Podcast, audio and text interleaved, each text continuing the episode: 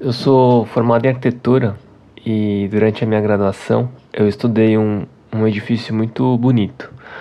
Era o prédio da arquitetura lá na, na USP. Se você não conhece, eu vou tentar aqui não descrever, né? Muito difícil, mas contar algumas coisas do edifício e se você conhece, tentar relembrar de como é legal lá. Era legal, não sei.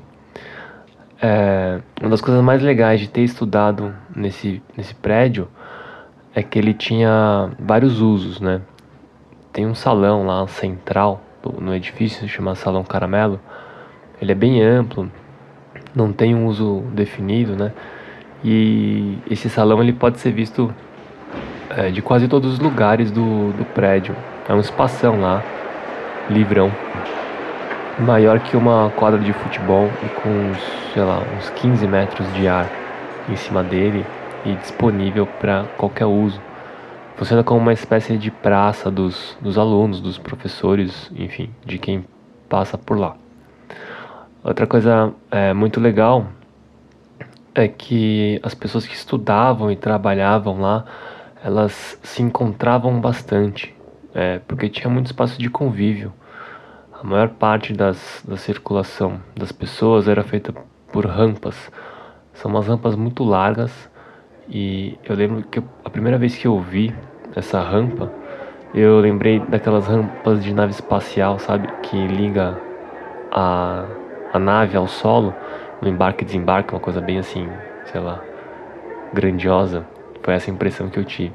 E esse edifício tem pouquíssimas portas, assim, então o acesso é, ele é bem acessível, né? Qualquer um pode passar lá na frente, entrar. É, acho que ele é meio convidado a entrar por conta da construção ali do espaço. Boa parte das aulas e, e do, dos trabalhos eles eram feitos em estúdios, estúdios muito, muito grandes assim, é, um do lado do outro.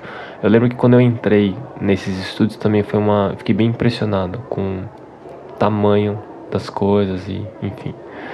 É, esses estúdios eles ficam um do lado do outro, são cinco, né? Mais ou menos um para cada ano. Então você via com frequência amigos de outros anos e você podia visitar esses estúdios, ver o trabalho dos outros e adaptar esses estúdios para o uso que você quisesse. E foi um super privilégio estudar nesse lugar e frequentar esses espaços de encontro, de festa, de afeto e de trabalho. E eles foram fundamentais em como eu vejo meu trabalho e como eu trabalho. E esse é o assunto de hoje: trabalho e espaço. Meu nome é Alexandre Sato e esse é o Radar 82. Para quem tem o privilégio de poder trabalhar em casa, você já sabe que não é tão fácil quanto parecia e algumas adaptações tiveram que ser feitas, né? Sua rotina, sua disposição mental e, claro, sua casa ou seu apartamento, seja lá onde você more. De repente você tem que ter um espaço para trabalhar e não é mais aquele escritóriozinho improvisado, enfim, aquele espacinho. Você vai ter que fazer chamada de vídeo, enfim, um cuidado um pouquinho maior. Trabalhar em casa envolve muitas questões, tipo como conciliar hábitos com as pessoas que moram com você, disciplina e a tão falada e perseguida produtividade. Faz uns meses que a gente está trabalhando de casa e também algumas semanas vem se falando sobre o tal do novo normal, aqui entre aspas. O que será do mundo depois que a situação do vírus estiver minimamente sob controle? Como será o ambiente de trabalho de escritórios? A gente vai trabalhar para sempre de casa? Quando a gente volta? E os escritórios vão mudar? Nas duas últimas semanas, algumas das empresas gigantes de tecnologia se posicionaram de novo sobre o assunto. O Google e o Facebook disseram que não voltam a trabalhar nos seus escritórios até o final do ano.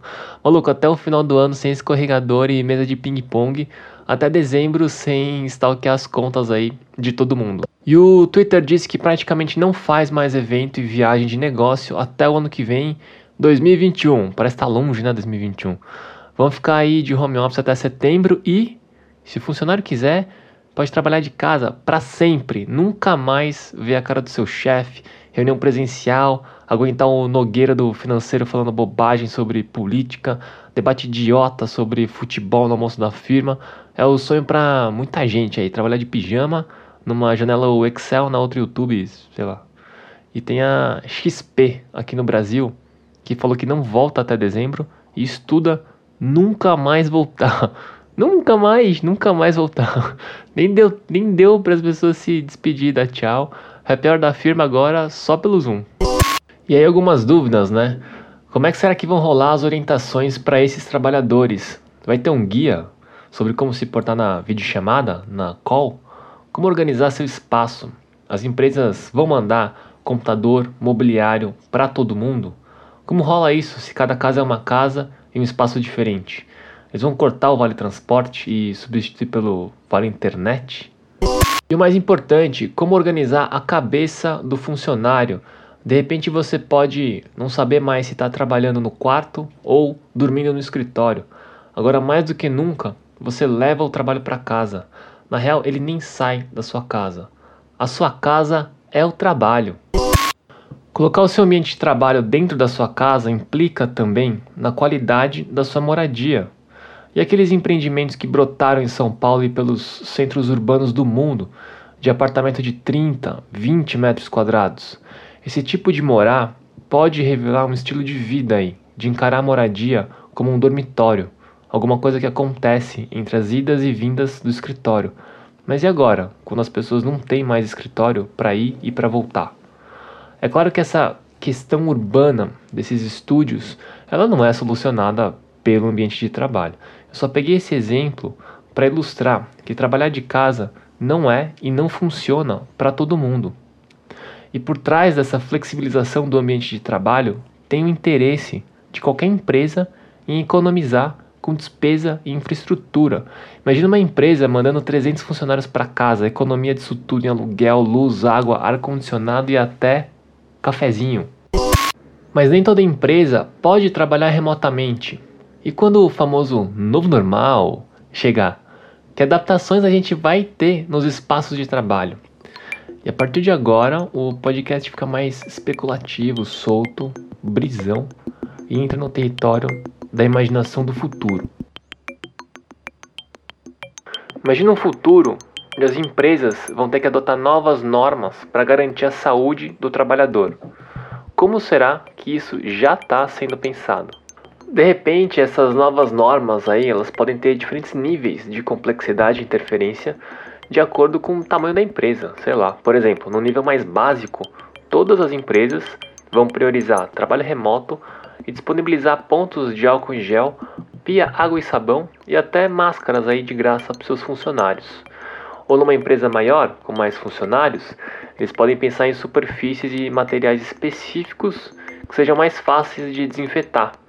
Uma equipe de limpeza especializada pode entrar na folha de pagamento ou ser terceirizada, ou até no nível mais invasivo, checagem de temperatura dos seus funcionários antes deles entrarem no escritório. E aí numa empresa grande com muitos funcionários por andar, as interferências espaciais elas podem ser bem drásticas. Pode ir desde layout de mesa né, do seu escritório, onde, onde as pessoas sentam, etc. Desenho do mobiliário e até a própria construção espacial do seu escritório. É, sinalização no chão para delimitar até onde o seu colega de trabalho pode chegar perto de você. Fluxo de pessoas ultra controlado, tipo corredor que só vai e corredor que só vem. Sem falar em tecnologia de comando por voz em todo lugar, para ninguém ter que apertar mais botão nenhum e não pegar mais em nada. Do elevador até o cafezinho, a sua chave ou cartão de acesso. Provavelmente as empresas vão diminuir o adensamento dos seus escritórios, implementando uma espécie de revezamento de quem trabalha e em que dia. Isso tudo nem é tão especulativo, muitas empresas já são assim. Já tem loja de imóveis produzindo mobiliário específico para essa demanda e escritório de arquitetura já se posicionando nesse sentido. É o Six Feet Office. É, em tradução livre aí é escritório de seis pés. Seis pés é mais ou menos 1,80. É uma espécie de conceito de projeto de escritório para ser implementado aí no mundo inteiro, que é um escritório, um projeto de escritório para manter todos os seus funcionários a seis pés de distância. É um projeto de arquitetura para contribuir com o distanciamento social e o não encontro dos seus funcionários. Todos esses exemplos, eles não soam hoje tão absurdos. Se eles vão se concretizar ou não é uma outra história, mas quem está propondo isso propõe de maneira séria. E o ambiente de trabalho é só um dos ambientes que a gente convive, mas a lógica do distanciamento talvez seja aplicada a todos os ambientes: restaurantes, bares, correios, bancos, mercados, aeroportos, rodoviárias, enfim. E se essa lógica de construção e uso do espaço, a lógica do não encontro, for aplicada também aos restaurantes, bares, correios, bancos, mercados, aeroportos e rodoviárias? Sei lá, restaurantes com uma densidade máxima, bares com distanciamento entre as mesas, fluxo de pessoas extremamente organizado e rígido para correios, aeroportos, mercados e rodoviárias. E aí alguns países estão se reabrindo com algumas dessas regras. E pensando nessa lógica, não adiantaria as pessoas se distanciarem em alguns lugares, mas em outros não.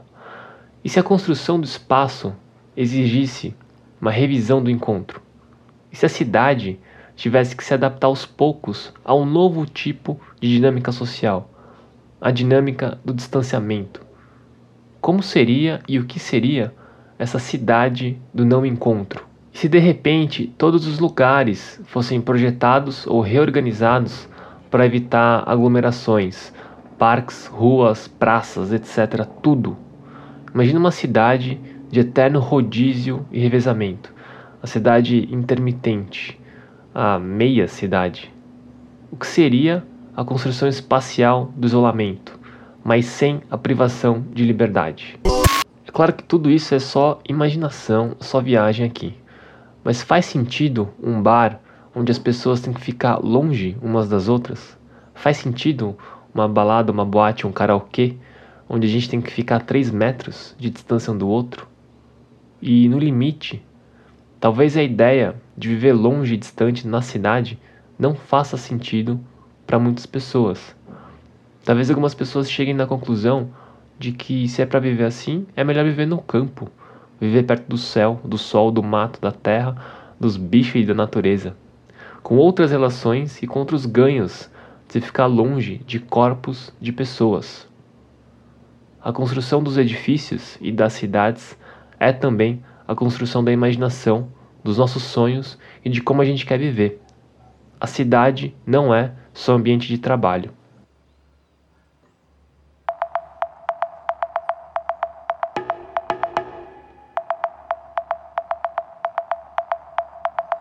Fala pessoal, a 82 trabalha em um desses estúdios abertos, chamado Estúdio Gibraltar.